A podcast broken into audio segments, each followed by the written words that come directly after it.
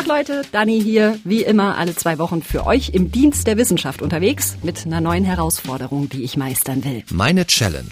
Welche Hand habt ihr gerade benutzt, als ihr diese Podcast-Folge angeschmissen habt? Auf dem Smartphone oder auf dem Rechner oder wo auch immer?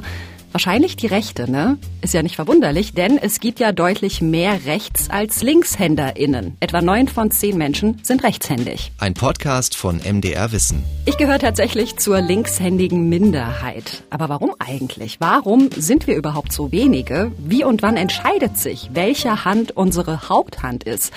Habe ich Nachteile durch meine Linkshändigkeit oder gibt's vielleicht sogar auch Vorteile? Und kann ich lernen, alles genauso gut mit der anderen Hand zu machen? Also bei mir eben mit der rechten? Eigentlich äh, wollte ich mir die Hand verbinden oder eingipsen lassen, aber das muss ja vielleicht nicht sein. Ich muss mal gerade ein bisschen wühlen hier. Nee, hier sind sie nicht. Hä, warte mal. Ich habe doch irgendwo so hier äh, so Fäustlinge, die benutze ich sonst im Winter zum Fahrradfahren. So, und wenn ich mir den jetzt über die linke Hand ziehe, dann, äh, dann kann ich die Hand zwar noch benutzen, so, wenn ich Sachen mit beiden Händen irgendwie ähm, anfassen muss oder was auch immer, aber ich kann nicht mehr mein Smartphone damit bedienen oder schreiben oder so. Und äh, diesen Fäustling, den behalte ich jetzt eine Woche lang an. Jawohl, das ist meine Challenge. Eine Woche lang umswitchen und die rechte statt der linken Hand benutzen. Die Folge heißt trotzdem, ich mache das mit links, weil es ja andersrum natürlich für mehr Leute passt. Und naja, man sagt es halt so, ne? Ihr müsst euch das also einfach spiegelverkehrt denken, falls ihr rechtshändig seid. Stellt euch vor, ihr müsstet ab sofort einfach alles mit links machen. Schreiben, Smartphone bedienen, kochen, essen, Zähne putzen, was auch immer. Ich glaube, das wird schwieriger, als ich es mir jetzt gerade vorstelle. Und ich bin auch ganz schön gespannt, welche Baustellen sich da so auftun in den nächsten Tagen, die ich jetzt vielleicht noch gar nicht auf dem Schirm habe.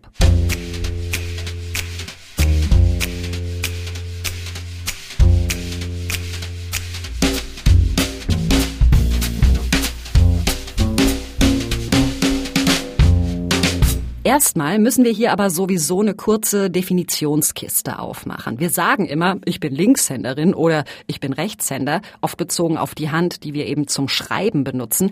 Ganz so klar abgegrenzt ist das aber gar nicht. Genau, also Sie sagen das schon richtig. Die allermeisten Studien unterscheiden Menschen primär in Links- oder Rechtshänder.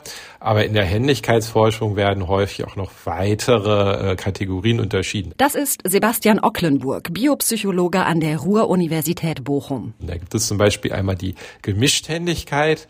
Das bedeutet, dass eine Person ihre beiden Hände etwa gleich häufig für verschiedene Aufgaben benutzt. Also zum Beispiel, dass jemand gerne mit links schreibt, aber mit rechts zeichnet und so weiter. Dabei ist es aber so, dass es für jede dieser Aufgaben eine klar präferierte Hand gibt. Also man zeichnet dann immer mit der linken und schreibt immer mit der rechten. Davon zu unterscheiden ist dann diese sogenannte echte Beidhändigkeit. Ähm, da ist es so, dass die Leute eben alle Aufgaben, also schreiben, zeichnen, was werfen, eine Dose aufmachen, dass die alle diese Aufgaben mit beiden Händen genau gleich gut erledigen können. Also dass es da nicht irgendwie eine Hand gibt, die besser ist als die andere. Diese Form der Händigkeit ist eigentlich extrem selten. Wir müssen uns Händigkeit also nicht vorstellen wie zwei feste Lager, sondern eher wie so eine Skala. Ich bin eher auf der linken Seite, aber auch ich mache einige Dinge mit rechts. Zum Beispiel mein Smartphone bedienen oder auf Arbeit die Computermaus. Aber sonst, also ich glaube, sonst mache ich echt alles mit links.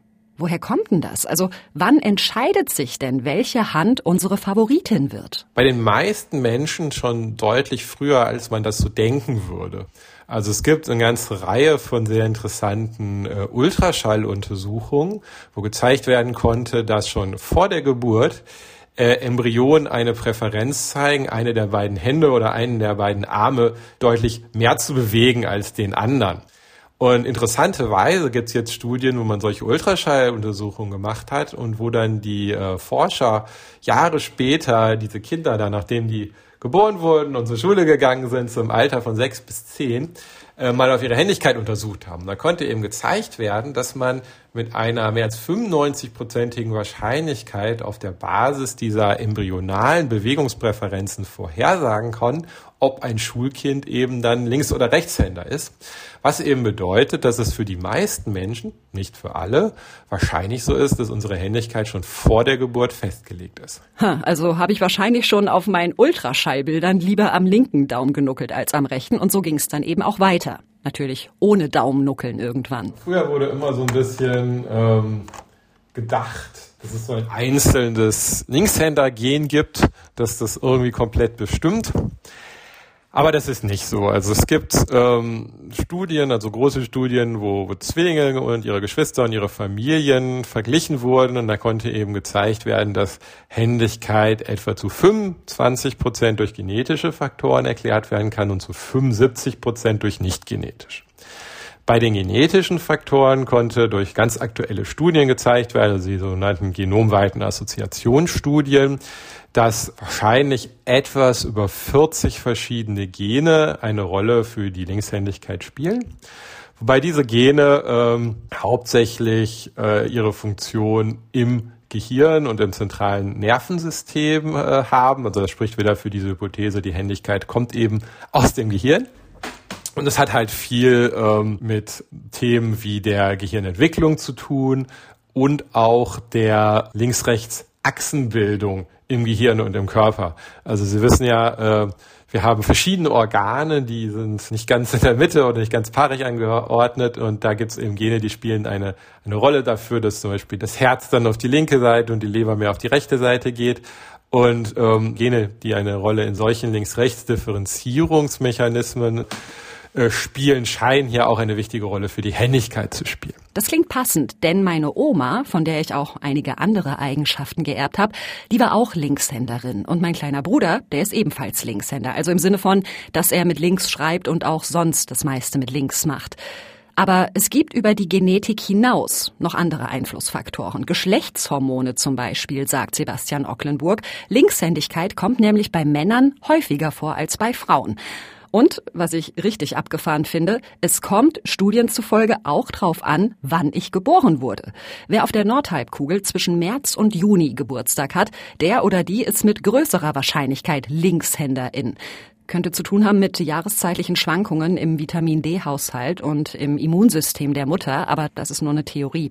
Und äh, was ich noch interessant finde, Frühchen werden eher zu Linkshändern als Menschen, die zum errechneten Termin zur Welt kommen. Mögliche Erklärung dafür ist die sogenannte Brain Damage Theorie. Wegen der frühen Geburt muss das Gehirn noch einige Defizite beheben und behilft sich damit, dass es so ein bisschen umbaut und eben zum Beispiel die Handmotorik auf die andere Seite auslagert.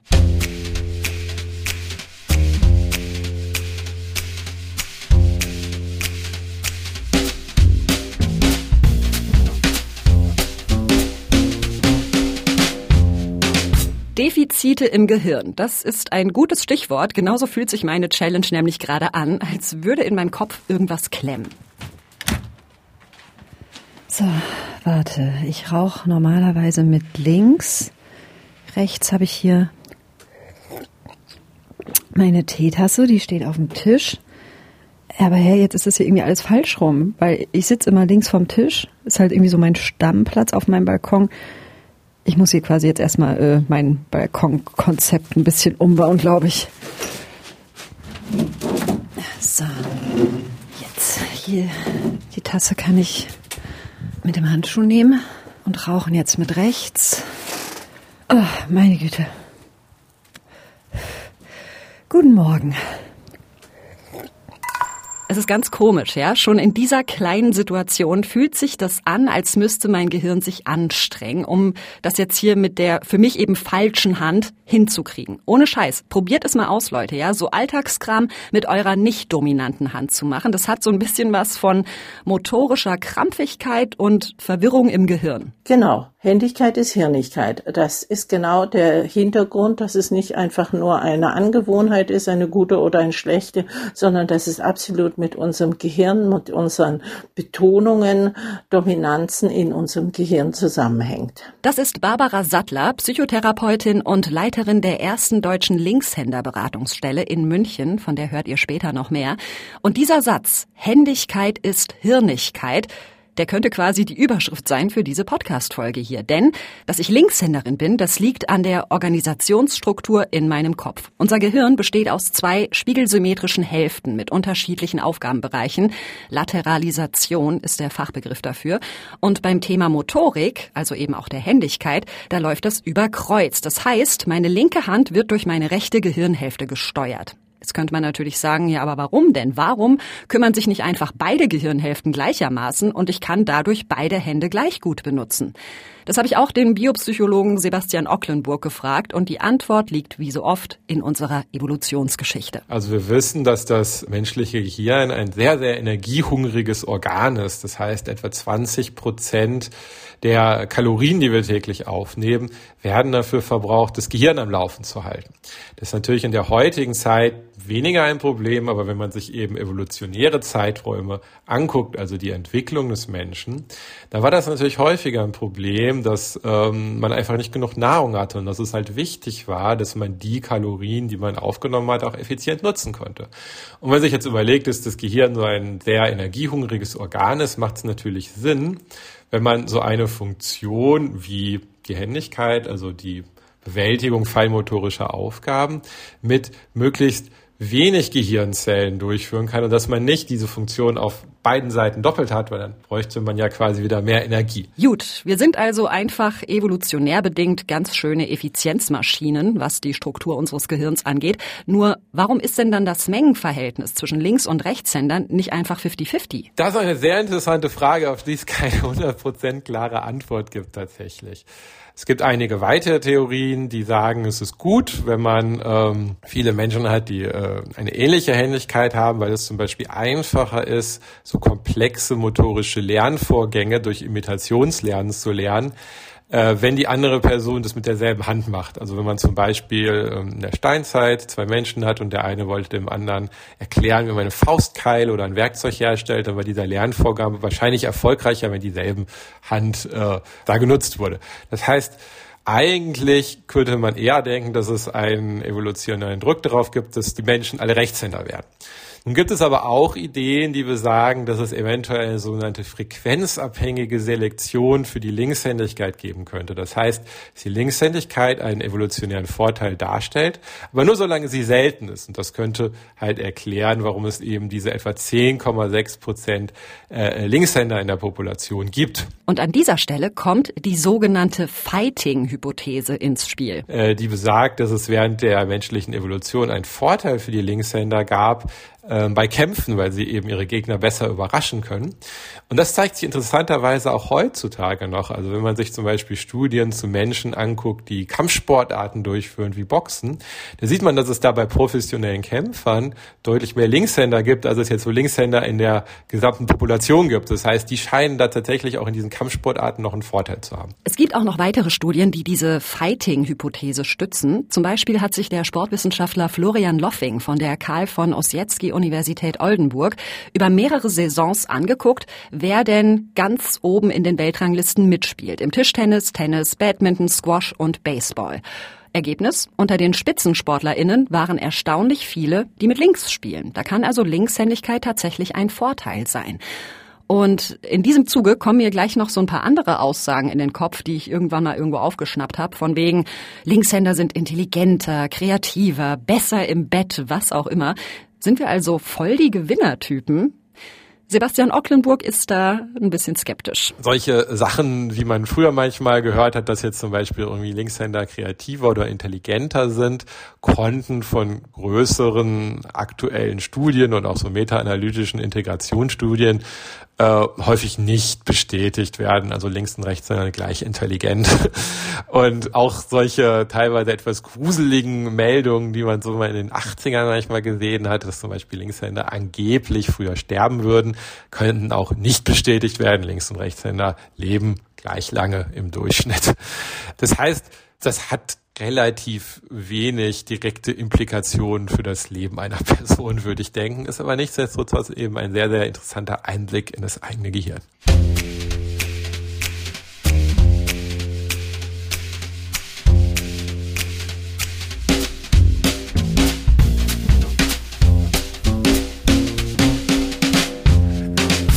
Oh, ey, Mann. Das ist, das ist ein einziger Krampf, ey, ohne Scheiß. Moment. Ich habe immer noch das Gefühl, dass mein Mund nicht richtig sauber ist. Also ich habe jetzt hier zehn Minuten rumgebürstet mit der Zahnbürste und krieg fast schon so Krämpfe in meiner rechten Hand, weil mich das so anstrengt und weil die Hand das irgendwie gar nicht gewohnt ist. Und ähm, Schminken funktioniert auch nicht richtig. Wenn ich jetzt irgendwie versuche, mir hier eine hübsche kleine schwarze Linie aufs Augenlid zu malen, das kann ich gerade vergessen. Ich zitter mir hier ein zurecht mit der rechten Hand. Nee, komm, ey. Ihr hört schon, so richtig Freunde werden meine rechte Hand und ich gerade nicht während meiner Challenge. So viele Kleinigkeiten, bei denen ich mich plötzlich voll konzentrieren und anstrengen muss, ja. Haustür aufschließen, Schuhe aufknoten, Briefe aufmachen und, und, und. Also ich wurstel mich da so irgendwie durch und ich merke aber, oh Schmitten, du bist sowas von Hardcore-Linkshänderin. Das ist aber längst nicht immer bei allen so klar, bei kleinen Kindern zum Beispiel. Ich klebe jetzt gerade Klebeband mittig vor sie, längs, wie eine Straße. Ne? Und dann würde das Kind zum Beispiel, genau, würde diese Kiste bekommen und meine erste Aufforderung wäre, mach doch mal die Kiste auf. Ich lege das Mikrofon mal kurz hier hin. Das ist Janette Pesch, Ergotherapeutin und Linkshänderberaterin aus Leipzig. Und bei ihr suchen zum Beispiel Eltern Unterstützung für ihre Kinder, wenn, etwa vor der Einschulung, die Händigkeit noch nicht so richtig eindeutig ist. Was dann aber eben wichtig ist zum Schreiben lernen und so weiter. So, stopp. Jetzt würde ich als erstes gucken, welche Hand hält die Kiste. Ne? Zum Beispiel, welche Hand öffnet. Das ist aber keine große motorische Anforderung. Ne? Sind wir uns einig.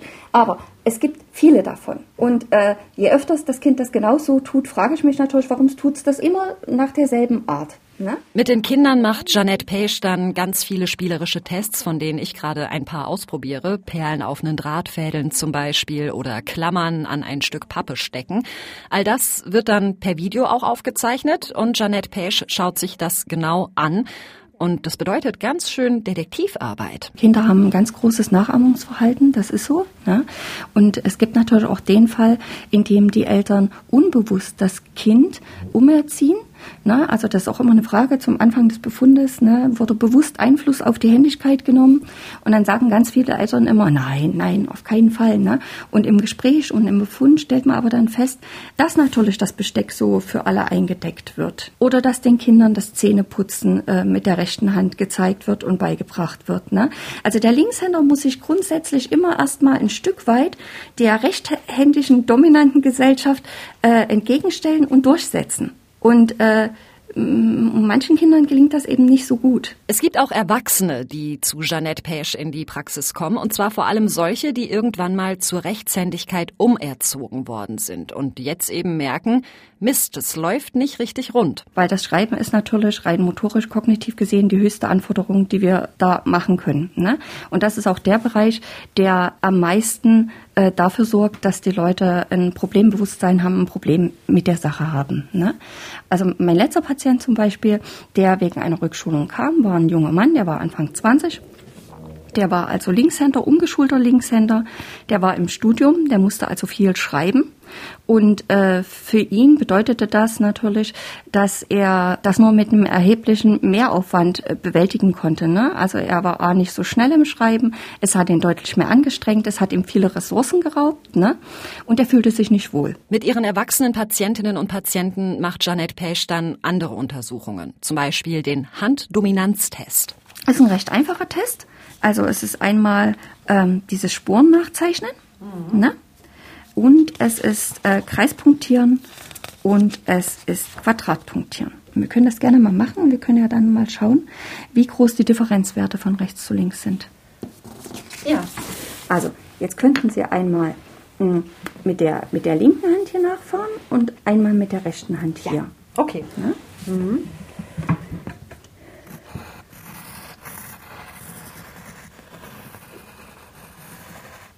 So, Okay. das war links. Jetzt, Und dann wäre rechts. es fühlt sich jetzt schon so falsch an. Also es ist, geht schon da los, dass ich gar nicht richtig den Stift halten kann, gefühlt. Und es ist auch, oh Gott. Genau. Ne? Uiuiui. Ja, und so male ich mich durch diese Tests durch. Linien nachzeichnen, ohne über den Rand zu kommen, Punkte in Kreise malen, möglichst mittig und das alles unter Zeitdruck. 30 Sekunden pro Aufgabe. Immer einmal mit links und einmal mit rechts. Das ist so, als ob ich betrunken wäre. So. Stopp. ähm, mir fällt gerade noch was ein. Wenn Ja. Sie wirklich versuchen, mit der rechten Hand im Moment äh, auch zu schreiben, dann sollten Sie sehr vorsichtig sein, ne? weil das Ganze natürlich auch das vegetative Nervensystem durcheinander bringt. Also mh, von Schwindel, Übelkeit bis zum Erbrechen. Deswegen wird eine Rückschulung in der Regel auch immer in Zusammenarbeit auch noch mit einem Arzt oder einem Psychologen gemacht. Da sollten Sie tatsächlich wirklich aufpassen. So weit kann das führen, Ja, ja? Ja, Wow. natürlich. Okay. Das ist das, was Sie jetzt auch schon gesagt haben. Ne? Also wenn man, wenn man schnell dann irgendwas macht, ne, es wird einem unwohl. Ne? Ja. Also es ist ja eigentlich eine Sache, die völlig fürs Gehirn auch irritierend ist. Ja, es fühlt sich auch ganz komisch so an ja, im Kopf, ne? Genau. Dieser Test ist natürlich nur ein kleiner Ausschnitt des Diagnoseprozesses. Ich weiß ja auch, dass ich einfach Linkshänderin bin. Und es ist trotzdem krass, auch bei diesem Test hier nochmal zu merken, wie sehr meine rechte Hand einfach abkackt im Vergleich zur linken. Oh, das Ergebnis ist da. Das war jetzt nicht wirklich überraschend. Kann man schauen, ne? Also wir haben hier die Rohwerte im Spuren-Nachzeichnen, Kreispunktieren, Quadratpunktieren. Ja. Ähm, und wir haben hinten die Differenzwerte. Wir kommen insgesamt auf einen Differenzwert von minus 69 und das Ergebnis wäre, äh, Patientin besitzt eine ausgeprägte Linkshändigkeit. Diese Skala, auf der ich da jetzt eingeordnet worden bin, die funktioniert so, die geht von minus 100, das ist quasi absolut linkshändig, bis plus 100. Das ist dann eben absolut rechtshändig. Und das bedeutet, ich bin schon ganz schön weit auf der Linkshänderseite. Und dann kann man hier eben auch nochmal sehen, ne, wenn man sich zum Beispiel in dem Bereich von 9 bis äh, 16 aufhalten würde, dann wäre man in dem Bereich einer unklaren Händigkeit, äh, hier sogar beschrieben als Beidhändigkeit. Ne? Und dann gibt es eben Rechts- oder Linkshändigkeit und dann gibt es eben ausgeprägte Linkshändigkeit oder ausgeprägte Rechtshändigkeit. Man würde diesen Test, man macht den in der Regel nicht mit einem ganz klaren Linkshänder, äh, wie Sie das sind. Ja, Ja, deswegen ist der Wert auch so relativ hoch. Das ich ne? gerade sagen, also weil dieser Tabelle zufolge ist ja alles, was kleiner als drei ist, ist schon ausgeprägte Linkshändigkeit. Ich mit minus 69 bin also ganz Ja. weit. Ja, Okay. ne? also das ist ja auch wirklich ein Test, um einen Befund äh, zu, zu verstärken, wenn eine unklare Händigkeit besteht Absolut, und nicht einen, einen Rechtshänder oder einen Linkshänder zu testen. Es gibt ganz verschiedene Händigkeitstests. Einer, den ihr ganz easy zu Hause machen könnt, ist der ABC-Test. Ihr müsst das komplette Alphabet zusammenhängend aufschreiben. Einmal mit eurer dominanten und einmal mit eurer nicht dominanten Hand und bei beiden Durchgängen die Zeit stoppen. Und ihr werdet sehr wahrscheinlich sehen, dass der Unterschied ganz schön groß ist. Mehr Testverfahren stellen wir euch in den Show Notes zum Podcast vor.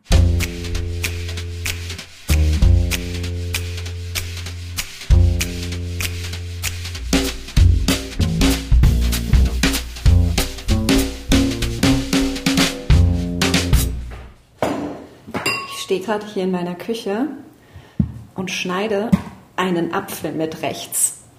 Oh, das geht halbwegs. Ich muss mich aber auch voll konzentrieren. Oh Gott, äh, dass ich mir nicht einen Finger absäbel dabei. Oh Gott, jetzt muss ich, Moment, das Kerngehäuse. Oh, ah. ich wurschtel mich so irgendwie durch, aber oh, es dauert halt alles länger und ist irgendwie komplizierter. Ich habe sogar die Musik ausgemacht. Ich habe sonst immer Musik laufen, wenn ich irgendwas in der Küche huh, mache. Also selbst ein Apfel klein schneiden wird plötzlich so zum Mega-Quest mit der anderen Hand. Ich kann's nur nochmal sagen, Leute, probiert es mal aus. Macht mal euren Alltagskram mit der anderen Hand. Das ist ja wirklich ein Erlebnis, sag ich mal. Und das klingt jetzt so nach einem lustigen Abenteuer. Aber mir hängt total im Kopf, was Jeanette Pesch bei dem Handdominanztest gesagt hat, von wegen, Frau Schmidt, da muss man aufpassen. Sie setzen Ihr Gehirn damit richtig unter Stress. Und für mich ist das hier nur eine Challenge. Aber meine Oma zum Beispiel, die auch Linkshänderin war, die ist damals in der Schule noch umgeschult worden auf rechts mit ziemlich brutalen Methoden. So, die linke Hand wird auf den Rücken gebunden und was weiß ich. Sie hat dann für den Rest ihres Lebens mit rechts geschrieben und zwar super krakelig. Man konnte wirklich jedem einzelnen Buchstaben ansehen, was das für ein Gekrampfe war und wie sehr das eigentlich ihrer Natur widersprochen hat. Und die Folgen solcher Zwangsumschulungen können noch viel schlimmer sein als nur in Anführungsstrichen eine unleserliche Schrift. Dann kommt es zu äh, Störungen, zu Irritationen im Gehirn, Umschulungsfolgen, die häufig im Primärfolgenbereich Gedächtnisstörungen sein können, Konzentrationsstörungen, manchmal auch feinmotorische äh, Schwierigkeiten, ähm, manchmal verwechseln von links und rechts, kann auftreten, kann sich verstärken und ein erhöhter Leistungseinsatz ähm, nicht die Intelligenz wird nicht reduziert, aber die Manifestation der Intelligenz wird reduziert. Die Frau habt ihr vorhin schon mal kurz gehört zum Thema Händigkeit ist Hirnigkeit. Das ist die Psychotherapeutin Barbara Sattler, die auch eine Beratungsstelle in München leitet für Linkshänderinnen und Linkshänder, vor allem auch solche, die umgeschult worden sind. Händigkeit bedeutet ja die Dominanz der rechten oder linken Gehirnhälfte. Die Nervenbahnen werden gekreuzt, sodass ein Linkshänder eine rechte dominante Gehirnhälfte hat, besonders die motorischen Teile, und ein Rechtshänder ist die linke Seite motorisch dominant. Und die Schaltstellen, also sozusagen die Befehle, die Umsetzung von Handlungen in äh, wenn ich, habe einen Gedanken, äh, was ich machen möchte und den muss ich ja umsetzen. Und das kommt erstmal auf die dominante Seite und muss dann rüber verschaltet werden auf die andere Seite. Und das braucht mehr Kraft und dauert etwas länger und äh, führt dazu, dass das Gehirn in einen Konflikt kommt zwischen, welche Seite soll es denn jetzt machen, die oder die. Und dann ähm, muss es die nicht so geschickte, nicht so prädestinierte Seite tun und das hat auch Folgen im Gehirn. Und diese Folgen, die können krasser ausfallen, als man vielleicht denkt. Diese Umschulungsfolgen im Primärfolgenbereich, die ich jetzt versucht habe, ein bisschen anzusprechen, die setzen sich oft auch in den psychischen Bereich um. Und zwar mehr dadurch, das Kind weiß, es ist doch nicht dumm, Warum kann es in der Schule bestimmte Sachen zum Beispiel nicht abrufen? Oder warum kann es beim Schreiben nicht mitdenken? Das ist was, was immer wieder bei umgeschulten Linkshänder auftreten. Und das gibt einen inneren Konflikt, der je nach Persönlichkeitsstruktur oder auch Elternhaus und, und Lehre unterschiedlich verarbeitet wird und auch in den Rückzug in Unsicherheiten führen kann. Nun ist es ja zum Glück so, dass es diese Zwangsumschulungen, zumindest hier bei uns, heute für gewöhnlich nicht mehr gibt. Das Ganze ist aus dem Lehrplan gestrichen, gilt sogar als Körperverletzung. Aber, sagt Barbara Sattler, es kann eben trotzdem passieren, dass linkshändige Menschen ihre Veranlagung wegdrücken, weil wir eben in einer Rechtshänderwelt leben. Kinder möchten so sein wie die anderen, also sie passen sich an. Und das passiert auch den linkshändigen Kindern. Die wurden oft angesprochen, was, du bist Linkshänder, ach, du machst es aber eigenartig komisch, da wird mir ganz schwindlig, wenn ich dich anschaue, wie du das Brot schneidest oder sowas. Und das führt zum Teil auch dazu, dass die Kinder sich sagen, ich möchte normal sein, ich bin doch normal und das Thema ein bisschen runterspielen. Das sehen Sie beim Schneiden. Viele Kinder schneiden mit, linkshändige Kinder schneiden mit der rechten Hand, weil entweder zu spät eine Linkshänderschere da war und ihnen angeboten wurde oder weil sie sich an ihre rechtshändige Umwelt orientieren. Schneiden ist eine wichtige Fertigkeit in der Kindergartenzeit und dann schauen die Kinder zu den anderen und ahmen nach, um die Handgriffe zwischen linker und rechter Hand von jemand anders zu übernehmen. Und diese Bagatellisierung, die zum Teil Linkshänder selber mit dem Thema machen, die führt auch ein Stückchen dazu, dass in der Gesellschaft das Thema nicht so dringend gesehen wird. Das stimmt. Die Erfahrung habe ich auch gemacht, dass zum Beispiel ein Chef mal zu mir sagte, als ich mir Notizen gemacht habe, ach guck an, du bist ja eine linke Bazille. Also wirklich, das war jetzt ein Zitat. Oder dass in der Schule Menschen sagen, hä, wie schreibst du denn? Das sieht voll behindert aus. Ich fand das nie schlimm, aber andere Menschen trifft sowas vielleicht oder die erleben noch mal viel krassere Konfrontationen. Also ich muss sagen, ich habe nie groß drüber nachgedacht, ob ich benachteiligt bin als Linkshänderin und ob das nicht unfair ist, dass die Welt auf Rechtshändigkeit ausgelegt ist, weil ich halt einfach immer gut durchgekommen bin bis hierhin. Da denke ich mir, ist doch auch irgendwie ein Talent, oder? Es gibt Menschen, die meinen, dass das ein tolles Training für einen ist, wenn man sich dauernd anpassen muss oder sowas. Aber ich meine, dass eigentlich so die Chancengleichheit dann nicht gewahrt ist, dass ich mehr Kraft brauche, dass ich eigentlich immer ein bisschen mehr Aufmerksamkeit für bestimmte Sachen machen muss und äh, wir meiden vielleicht auch bestimmte Sachen. Wir arrangieren uns Sachen neu und uns ist oft nicht bewusst, warum wir mit bestimmten Situationen nicht so gut zurechtkommen. Vielleicht heißt es dann, und das hören manche Linkshänder schon, ach, du machst es immer alles so umständlich. Aber messen Sie mal das umständlich machen. Diese Bagatellisierung, von der Barbara Sattler gerade auch schon gesprochen hat, die fällt mir natürlich leicht. Ich bin Journalistin und es juckt am Ende niemanden, ob ich das Mikrofon mit links oder mit rechts halte. Aber denken wir mal an andere Berufe. Es gibt so Standbohrmaschinen in bestimmten Berufen. Also es geht immer eigentlich um mehr technische Berufe, handwerkliche Berufe. Und diese Standbohrmaschinen, die sind für den Rechtshänder eingerichtet. Die Feinjustierung müssen müssen Sie mit einem Hebel einer Einrichtung auf der rechten Seite machen. So eine Maschine ist natürlich teuer. Und das wird ein kleiner Betrieb, wird das kaum einrichten für den Linkshänder. Also ihm die Chancengleichheit am Arbeitsplatz im Beruf geben. Der wird sagen, nee, du, dann such dir mal einen anderen Arbeitsplatz, Ausbildungsplatz, wenn du sowas unbedingt brauchst. Und dafür hat die Gesellschaft keine Lösung. Barbara Sattler fordert deshalb mehr Aufmerksamkeit für dieses Thema. Zum Beispiel mit so einer Art Linkshänderbeauftragten in Kitas und Schulen, Behörden, Unternehmen und so weiter, damit wir eine Welt schaffen, in der Linkshänderinnen und Linkshänder sich nicht mehr gezwungen sehen, sich anzupassen oder umzugewöhnen, etwa um einen bestimmten Job machen zu können. Ich möchte nicht den Eindruck erwecken, dass sich nichts getan hat. Es hat sich unglaublich viel getan. Aber ich glaube, dass das etwas ist, was wir weiter pflegen und hegen müssen, was wir ganz schnell auch wieder verlieren können. Denn es gibt immer wieder Menschen, die meinen, es wäre doch so schön und manchmal auch Eltern, die das sagen, wenn ihr Kind normal ist und sie meinen damit rechtshändig. Und solche Aussagen und so ein Denken führt bald wieder dazu, dass umgeschult wird und dass nichts weiter für die Linkshänder getan wird. Und da fällt mir noch ein Beispiel aus meinem Leben ein. Ich hatte mal Schlagzeugunterricht und ein Kumpel hat mal versucht, mir Gitarre beizubringen. Beide Lehrer waren Rechtshänder. Und vor allem beim Gitarrespielen bin ich mega früh gescheitert, weil das einfach nicht hingehauen hat, ja? So wie ich die Gitarre halten musste, hat das meiner Linkshändigkeit komplett widersprochen und ich habe es dann irgendwann einfach gelassen. Das ist natürlich ein Mini-Problem, das ist nichts, was mich belastet, aber es illustriert halt vielleicht im Kleinen das große Gesamtproblem. Die Welt ist für Rechtshänderinnen und Rechtshänder gemacht.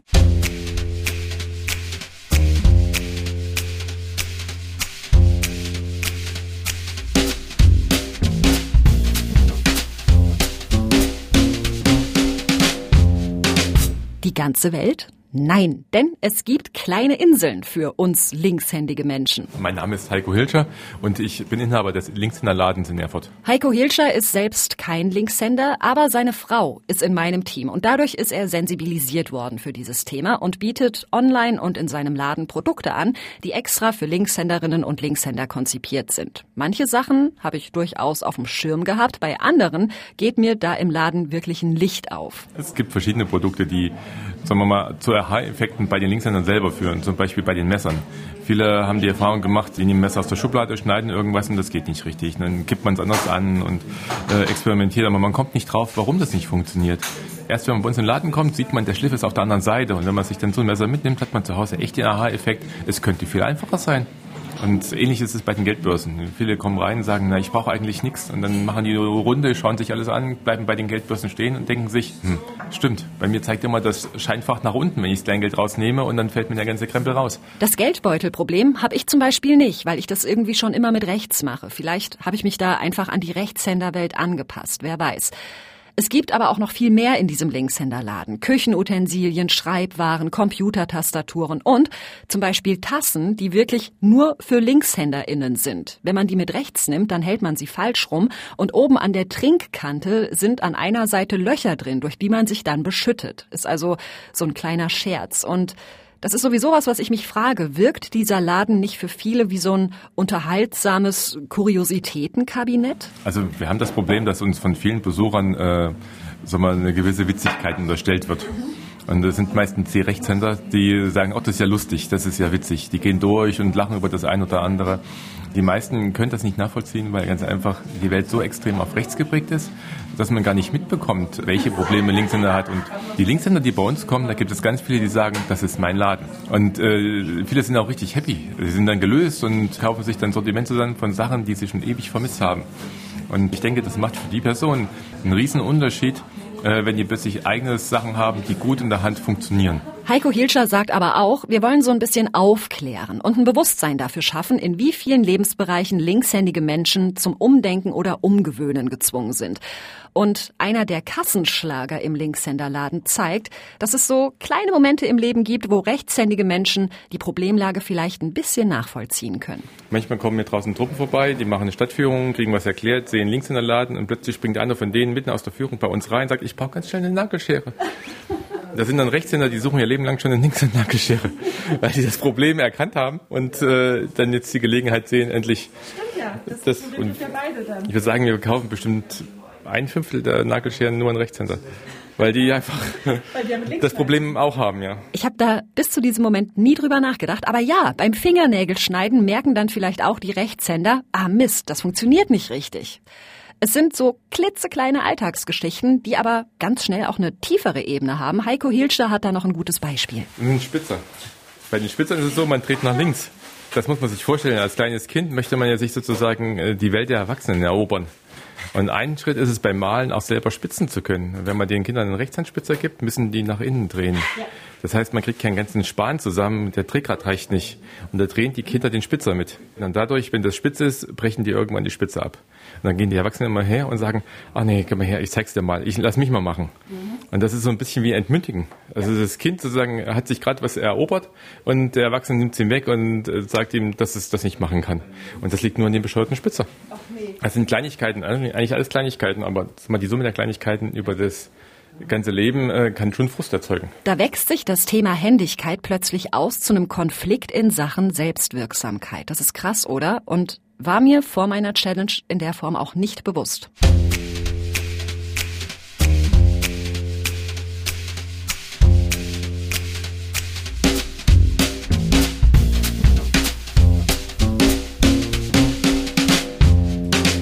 So, letzter Tag meiner Challenge geschafft. Handschuhe weg. Und wisst ihr, worauf ich mich jetzt am meisten freue? Direkt ins Bad gehuscht.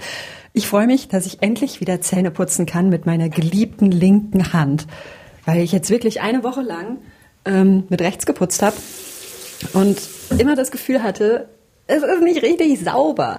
Und ähm, es ist halt auch nicht besser geworden. Ich dachte, vielleicht gibt es ja so einen Trainingseffekt dann mit der rechten Hand, aber nö, überhaupt nicht. Hat sich bis zum Ende einfach angefühlt wie eine einzige Katastrophe. Jetzt ist endlich wieder alles, wie es sein soll. Meine Woche als möchte gern Rechtshänderin ist vorbei und ich bin gut durchgekommen. Aber gleichzeitig illustrieren die vergangenen Tage, wie die Welt für linkshändige Menschen manchmal ist. Es hat alles länger gedauert, es war anstrengend oder kompliziert und auf manche Sachen, Schminken zum Beispiel oder Schreiben von Hand, habe ich dann einfach möglichst verzichtet. Das hat mein Leben jetzt nicht schlechter gemacht. Aber wenn wir das mal hochrechnen auf Bedingungen am Arbeitsplatz oder in der Schule, ja, die nur auf Rechtshändigkeit ausgelegt sind, dann wird halt doch ein Schuh draus. Ein Traum. Ihr könnt euch nicht vorstellen, wie mir das gefehlt hat. Und ein Gedanken krieg ich nicht aus dem Kopf, nämlich ich habe mich in einigen Bereichen dran gewöhnt, die rechte Hand zu benutzen, weil es eben einfach nicht anders geht. Bei der Maus am Computer oder beim Schaltknüppel im Auto. Wenn es die Möglichkeiten geben würde, vielleicht würde ich das eigentlich alles viel besser mit links machen. Und wer weiß, wie viel Gehirnkapazität bei mir seit Jahren für solche Anpassungsleistungen draufgeht. Meine Güte, also vielleicht einfach besser nicht drüber nachdenken. Aber die Idee, dieses Thema mehr ins Bewusstsein zu rücken, die erscheint mir sehr sinnvoll, gerade auch vor dem Hintergrund, was für krasse Auswirkungen ein erzwungenes oder vielleicht auch unbewusstes Umgewöhnen auf die andere Hand haben kann. Das war meine Ich mach das mit links Challenge, bei der ich eben alles mit rechts machen musste. Geholfen haben mir bei dieser Folge Thomas Jehn und Carsten Möbius. Und wenn ihr Feedback habt oder wenn ihr vielleicht auch mal diesen Händigkeitstest ausprobiert, dann teilt gern eure Erfahrungen unter challenge.mdr.de. Kurze Mail genügt. Genauso, wenn ihr Lob habt, Kritik, Ideen für meine nächste Challenge, was auch immer. Die nächste Folge gibt's wie immer in zwei Wochen. Die findet ihr auf challenge.mdr.de in der ARD Audiothek, auf Spotify, Apple Podcasts und wo auch immer ihr eure Podcasts hört. Ich freue mich drauf. Bis dann. Tschüss. Das war Meine Challenge, ein Podcast von MDR Wissen.